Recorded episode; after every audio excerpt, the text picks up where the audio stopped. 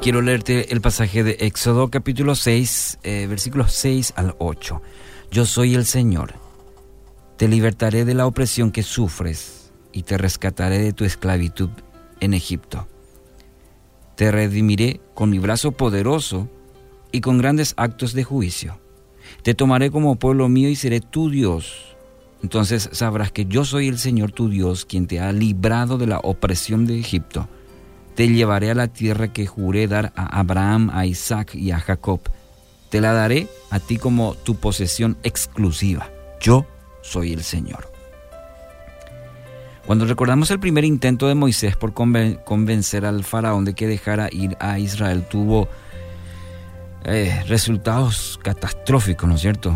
Despertó la furia del, del monarca, decidió duplicar la carga de trabajo del pueblo de Dios mientras le restringía de materia prima que requería para hacer su labor.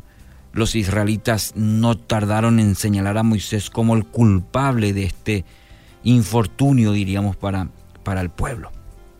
En ese contexto de desánimo, Dios le dice lo que leemos en el texto de hoy. La frase yo soy el Señor se repite tres veces en estos versículos. Y si nos concentramos en repetir en medio de cualquier crisis que nos toque atravesar que Él es el Señor, comprobaremos rápidamente que el desánimo, el temor desaparecen, huyen.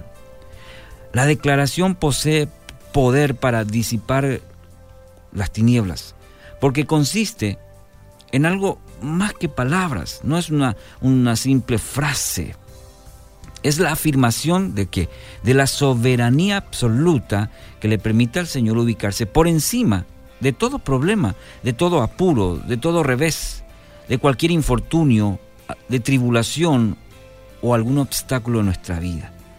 Nada empaña ese ejercicio de su dominio sobre todas las cosas. Cuando leemos este texto, eh, deben saltar a nuestra vista los verbos que resumen el compromiso del Señor hacia su pueblo. Encontramos que dice, te libertaré, te rescataré, te redimiré, te tomaré, te llevaré y te daré. Qué, qué maravillosa declaración de nuestro Dios, de, de su acción, de su intención para con sus hijos. Qué admirable descripción de, del proyecto de Dios hacia su pueblo. Y encierra todas las etapas en este increíble proceso de transformación que logra en la vida de quienes hemos respondido a esa invitación de Dios a ser parte de su pueblo.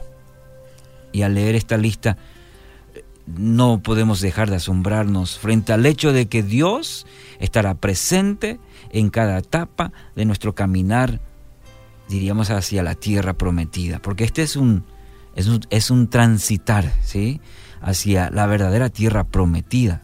Estamos en este, en este peregrinaje, usted y yo. No habrá ocasión en la que se ausente o retire su mano amorosa de nuestra vida, nunca, de ninguna manera.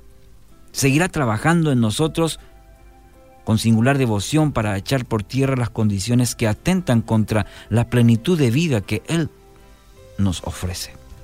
Nos sacará de nuestra prisión, te libertaré.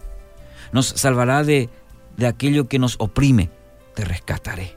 Pagará el precio por nuestra libertad, te redimiré. Asumirá un pacto eterno con nosotros, te tomaré. Nos conducirá por los senderos de la vida, te llevaré. Y nos regalará vida y vida en abundancia, te daré. Que esta promesa que encontramos con el pueblo hoy aliente tu corazón.